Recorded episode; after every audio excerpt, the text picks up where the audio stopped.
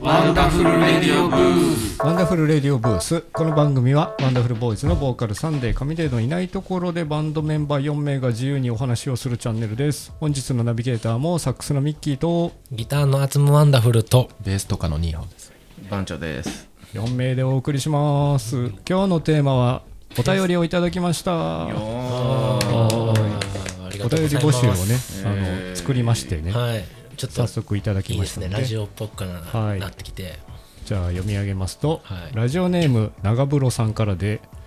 ラブソフファー22年おめでとうございますおはようごありがとざいまうすございます22年前の4人はどんな感じでしたか変わったなーってところはありますかと来ましたよ22年前ですかうん22年前という何歳よ君たち9歳です。あ計算早いですねあそう9歳そうかそうなってくるとねこれは全然話変わってくんなそうそうだからだからうん22年前にだから始めた当初のだから最初のっていう話なですんなんかだって僕らはもうおでも9歳俺はもう普通にその頃やってたってことですよねうんサンデー神デーの忠実なる兵隊やったで携 帯下村高校卒業してるところですもんね。22前19歳ですか19歳だからだからちょほんまにラブソファー始めた頃なんかちょうど音楽をめっちゃやってて二十歳サンデーと一緒にうだからんちょうど僕らが10歳になるあれですよね歳になる年年で10すね歳になる年か。だから9歳今だかからら数えだたらから距離10感が違うだから何10歳歳 ?4 年 生小学4年生小学4年生の時ですね何してた俺もあそりゃそうやね俺もテニスしてたわ。分かった分テかニっスしてたた 腰腰そんなん話がね、アツムとニーハオ組の会話と、そうですねあの、番長ミッキ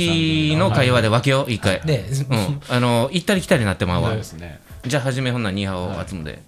小4やで。小4ですね 10, 10歳小4の話を今しろって言小われてる4の記憶が俺まだ痛み住んどった。いや僕はずっとまあ西宮ですけどカブトあガニとか捕まえてた。カブトエビか。のカブトガニに捕まえてカまブすトエビっすかね。新聞載りますあのカブトエビ。カブトエビ畑にいる。ちっちゃいいっぱいいるやつですよねうんうん水筒に入れたりしとったな。水筒にえしてたよ。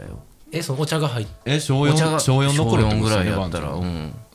そうもう30年以上前まで時代を感じまますねた時代変わってくるからちょっとむずいことになってくる ねでもだちょうどだからそれが僕らが番長君と僕らの間で10歳差あるじゃないですか年があのね、うんっ。てことはだからそうよねだからお番長さん俺、俺でしたら32年前の感じやもんね。でもザリガニとかは使ってたんちゃう捕まえてたでいや僕はちょっと虫は触れないですねカブトガニもまだやちってっちゃい時からちっちゃい時から虫は全然山そ山育ち虫嫌いだったんでもう多分いないっていうか田んぼがないもんねあんまりうん。あるとこにあるやろうけど小学4年生の記憶なんてでもなんか小学校が確かその小4の時に10周年でした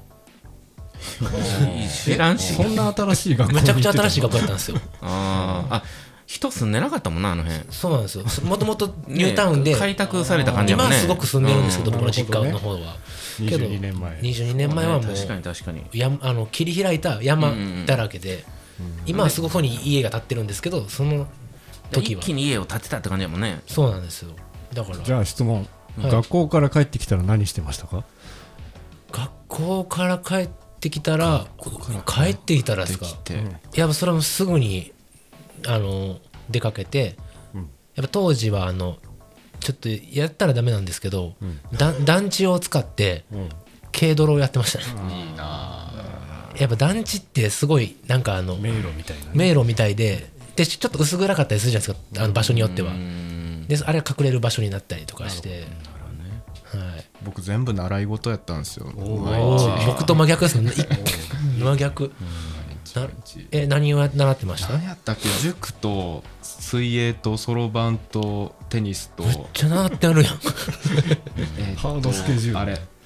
何やった習字うんやってたからあれ今より忙しいんちゃうもう全然あ の日曜日だけ何にもしてないみたいけどなボーイスカートにしようとかねちゃボーうイスカウトまだやってないんですよ4年生あそうなんやはい 今よりやること多いくないですかそうやだからその頃からもうテレ全ビ然見れてないからそうですねテレビあんま見ないって言ってまそうした そよねうだから結構その当時からその周りの友達とテレビの話は合わへんかったけど周りの友達が知らないことをむっちゃ知ってるみたいな感じでしたそうそうだそのか時らから結構あんまりそういうテレビとかで楽しんでない子とかと結構仲良くて、うんあの日曜日一緒にレンガ削って遊んでたりとかレンガ削って遊ぶレンガ削って遊ぶっいてやあるんですか何してたか分からんけどレンガ削ったんだけ覚えてんねんよなんですかそれ全然共感できない なこれあ その彫刻的なことでいすやかななんでやろななんか石でガリガリガリガリレンガ削ってた記憶があ レるンガをいまいち覚えてないわなんでか独特ですねじゃあ僕らの、ね、22年前はこんな感じまあまあ小学生なんでそうですね22年前すでに大人やった人たちの お話そうですねすで大にね人じゃない よ成人してないよえいやしてるでしょいやせちょうど20とかじゃないですかだから、俺はだから19やあ19まあ、19から20になる俺としてるわミキさんはしてますミキさんはしてますねしてますねしてたなあまあねすごいねその10年で大きく変わるねうん確かにそうですねまあけどほんまにもうクラブとかに挨拶行ったりいろんなところ入れたらテープ持ってってみたいなデあーモテープ当時やってた、うんあそうやな当時やってたバンドはサンデーさんとのバンドですか ASP ASP のもバグダッドも両方やってるかなそれ何で持っていくんですか MD とかですかいやいやテープやってるカセットテープあテープうんカセットテープじゅそう15分のカカセットテープがあってそれをだから300個とか買ってそんでダビングして自分らの音メン源バーでねうん分けてダビングをしてね10年でこんな変わりますそうやでそうやですごいねもう多カセッ分トテープやった もん多分ね僕らが二十歳の時にはもう MP3 とかだよ俺ら二十歳の頃ってもうねだって iPod 出てるもんね出てます出てます、ね、 iPhone 発売してるもんね発売してうんます、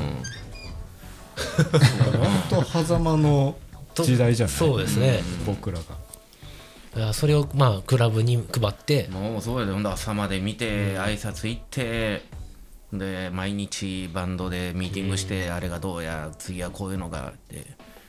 いろいろやってたなそんなんもうもうそのでその時にラブソファーが始まるみたいそなうそうそうそうそうねその時にサンデーサンデーが病気から終わった時かなあうんうん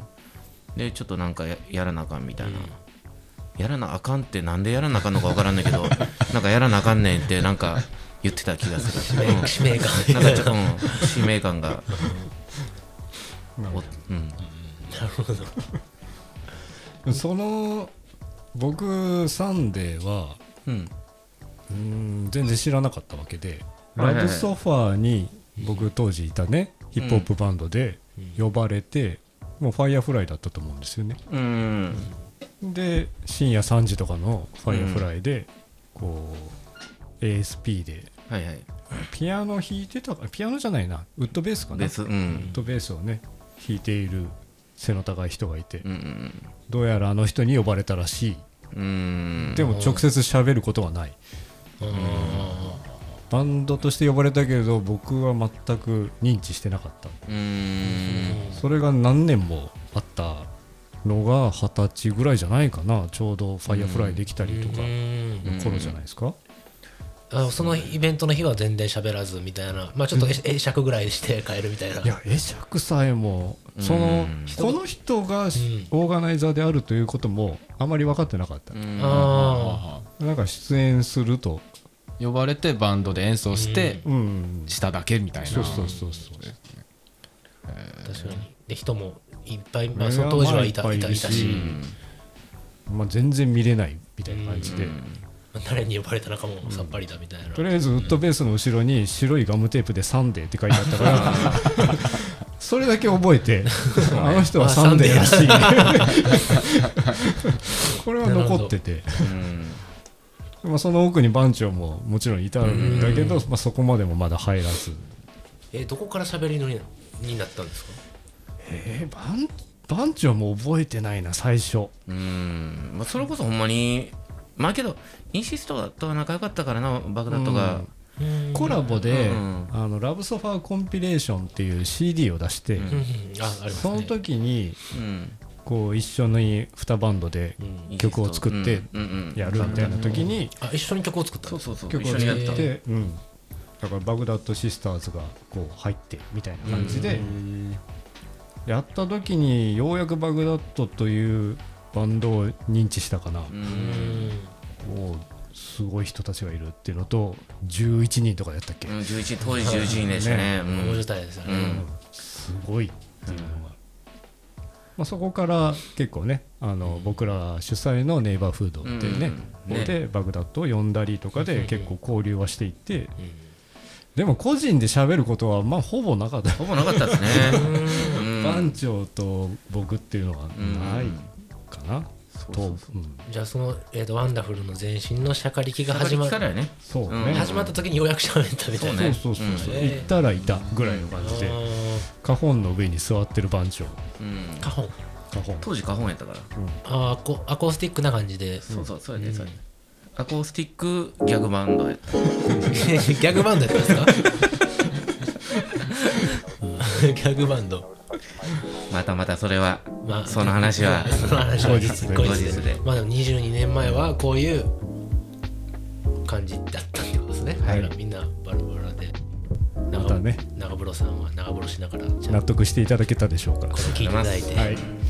そういうわけでまたあのメッセージぜひください、はい、ぜひお待ちしてます。はい、というわけでお別れソングが聞こえてまいりましたので今週の「ワンダフル・レディオブース」この辺で終わりたいと思います本日のナビゲーターはサックスのミッキーとギターのアツムワンダフルとベースとかの2本バチョです。ではまた来週この場所でお会いしましょうさようならイエ